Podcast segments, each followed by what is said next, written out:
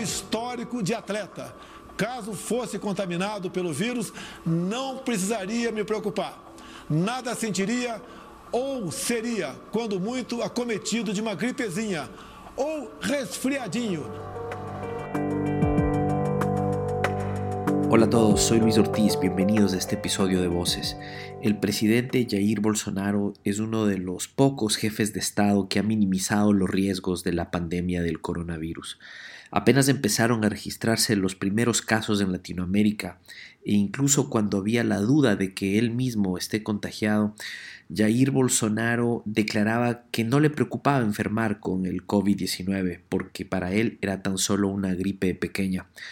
Al día de hoy, abril 10, Brasil registra casi 20.000 casos y más de 1.000 muertes debido a la enfermedad del COVID-19. Muchos temen que estos números cambien drásticamente a medida que se propaguen los contagios y en especial en sectores muy pobres que se conocen como favelas, las cuales son áreas de alta densidad de población. Bolsonaro claramente tiene un pánico al derrumbe económico que le puede causar las medidas de cuarentena y de restricciones de movilidad. Esto ha hecho que él personalmente lidere incluso marchas con el lema de que Brasil no puede parar y pidiendo a los brasileños que salgan de sus casas. Los comentarios donde ridiculiza las medidas del distanciamiento social son pan de cada día en los medios de Brasil. Esto le ha costado duras críticas, no solo a nivel internacional, pero dentro de Brasil. Los gobernadores de varios estados, incluso gobernadores que eran afines del propio Bolsonaro, han optado por emitir medidas para que la gente se quede en sus casas debido al inminente peligro causado por la, por la pandemia. Por otro lado, Brasil obviamente no es ajeno a las dificultades sociales que, que pueden causar las medidas de confinamiento y hoy con la ambigüedad y contradicciones del gobierno de Bolsonaro, millones de brasileños se alistan para enfrentar las semanas más duras cuando los contagios empiecen a incrementar de manera exponencial. André Calistre conversó con nosotros desde Brasilia. André es analista del IPEA, el Instituto de Investigación Económica Aplicada de Brasil. Hola André, ¿qué tal? Bienvenido a este episodio de Voces. Cuéntanos cuál es la situación eh, de Brasil y, este, y esta negación absoluta del presidente Bolsonaro eh, de aceptar que el mundo entero está viviendo una pandemia y que hay que tomar decisiones para tratar de contenerla. Bueno, cuando nosotros empezamos las políticas de cuarentena, de restricciones sociales, Essas políticas foram, foram empezadas por los gobernadores de los estados de Brasil. E o presidente da República eh, não queria fazer as políticas porque eh, argumentava que, bueno, bueno, isso ia criar uma crise econômica imensa, um problema muito sério, muito, muito mais sério que, la, que, la, que o coronavírus. Ajá. Eh, pero, pero los gobernadores estaban más, más cercanos de los, de los médicos, de los cientistas, e empezaron eh, solos, en, en, vuelo solo, para las políticas de cuarentena. Entonces, Brasil en la práctica está en una cuarentena nacional, pero es promovida por los gobernadores, no por, por el presidente. Es un caso muy, muy típico. Incluso, incluso los gobernadores que son aliados al presidente Bolsonaro se han, se han, sumado a estas medidas. Sí, no hay ningún, ningún gobierno de estado que no tiene políticas de cuarentena ahora. Todos los gobernadores están en unísono en, una, en un periodo de cuarentena que no es confinamiento como en España o Italia, pero podrás llegar a algo parecido si los casos eh, eh, crecerem mucho, mucho más, ¿no?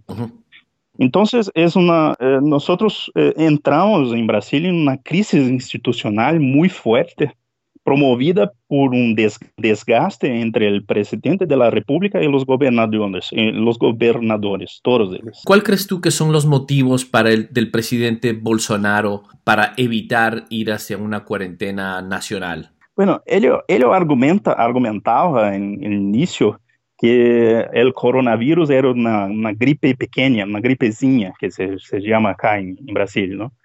Era uma, uma influenza pequena, não? Que não, não, não, não, não, não tinha uma taxa de mortalidade relevante, que era algo que passava, una parte de, sus aliados políticos defendían que era, era un virus creado por China, que é um absurdo. Outra parte dizia que era uma tentativa de desmobilizar seu, seu governo. Então, tu ia uma série de argumentos que não eram científicos. Uhum. estavam calcados, eh, em, em, empalmados em concepções puramente ideológicas de, de, do problema que tiveram uma, uma, uma consequência muito prática de bloquear as ações do Estado federal ante a crise. E esse bloqueio nos custou quase um, um mês de, de, de, ações do Estado federal. Isso pode ser é, pode custar muito caro para a população brasileira que deveria já estar com um sistema de, de protección emergencial de, de, los ingresos para permitir que las personas se queden en las casas. Y hasta ahora, las personas que tienen un trabajo eh, estructurado, que son servidores públicos, que son profesionales liberales, o, sea, o sea, la, alta, alta, alto ingreso de la sociedad está consiguiendo se quedar en sus casas, pero la parte pobre de la sociedad, la mayoría, el 70%, está o amenazada de, de desempleo o continua eh, eh, indo al trabajo y eso es un problema de salud, de salud muy, serio, muy serio ahora. André, ¿cuál es la situación de la relación con, eh, con, el, con su gabinete? Especialmente me llama la atención las, las palabras del ministro de Salud, Luis Enrique Mendetta, que él en los últimos discursos, él, él, él argumenta con base a evidencia, pero esto contradice lo que su propio presidente eh, dice por otro lado. Es una situación muy, eh, eh, muy típica en Brasil. Y el presidente de la República está adoptando una postura completamente opuesta a su equipo técnica. Equipo técnica el, ministro de, la Salud es un político también, eh, también es del Partido de los Demócratas, que es el mismo partido del presidente de la, Cámara y del presidente del Senado. Eh, es un médico y tiene adoptado un discurso mucho más eh, correcto y próximo de, las científicas que el presidente.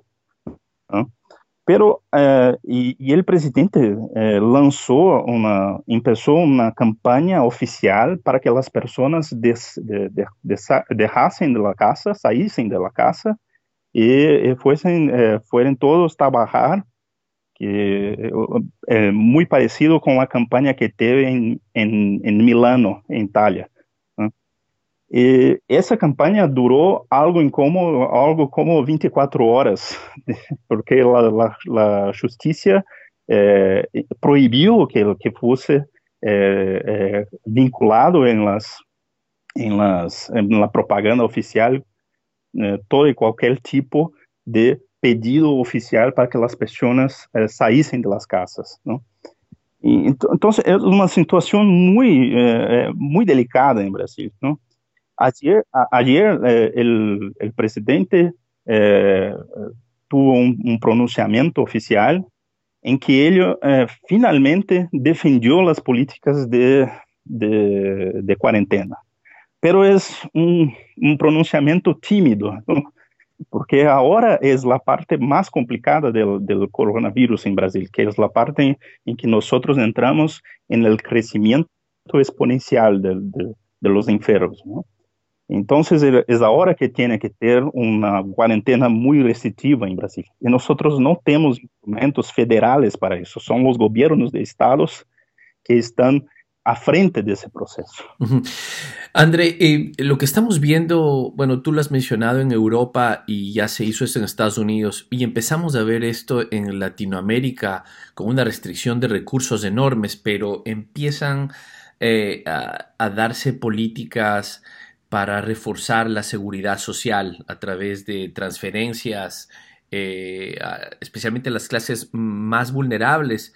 Eh, y se empieza a hablar incluso de, recurrir a los bancos centrales para poder imprimir el, dinero que sea necesario. Esto obviamente con las consecuencias inflacionarias que puede haber, pero dada, la, dada lo extraordinario de la situación, eso es lo que se está haciendo. Y hay un debate sobre a, quién se canaliza esos recursos. ¿Es a la parte de la, de, la, de la oferta o de la demanda? ¿Qué es lo que tú crees que se está en este momento discutiendo en Brasil, dada la coyuntura que tú nos has explicado? Bueno, en primer lugar, la crisis económica de coronavirus ha cambiado muchas de las verdades económicas. ¿no? Una de ellas es esa que, que usted ahí dijo, que el, eh, incremento de, la moneda en la sociedad produce inflación con una, con una relación directa. Eso no es verdad en, periodo normal de la economía y no es nada verdad ahora. ahora. Nosotros tenemos un, proceso de, de, shutdown de la economía. Por ejemplo, en, Estados Unidos se habla algo como 20% de, de queda del PIB en trimestre, ¿no? Entonces, en esas condiciones, eh, está caminando para una deflación muy profunda.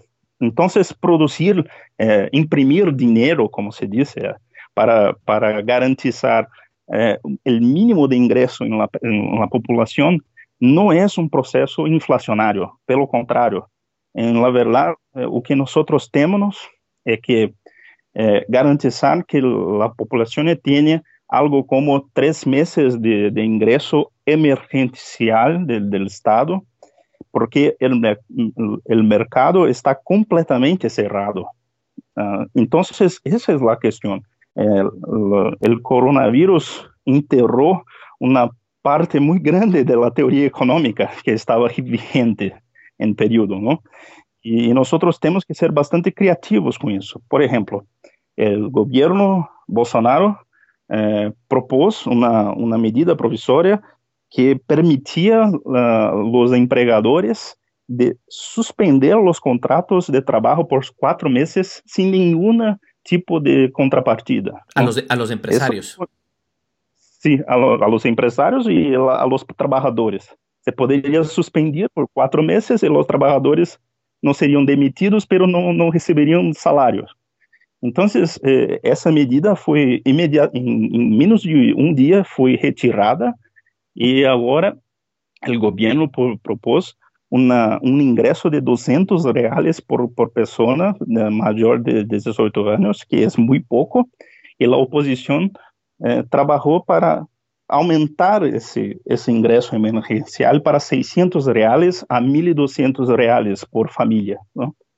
Entonces ahora tenemos un ingreso emergencial para los 40 millones de trabajadores informales de 600 a 1.200 reales aprobados por el Congreso, pero essa medida eh, ainda não foi implementada por el governo federal, por las dificuldades técnicas que eles têm, não?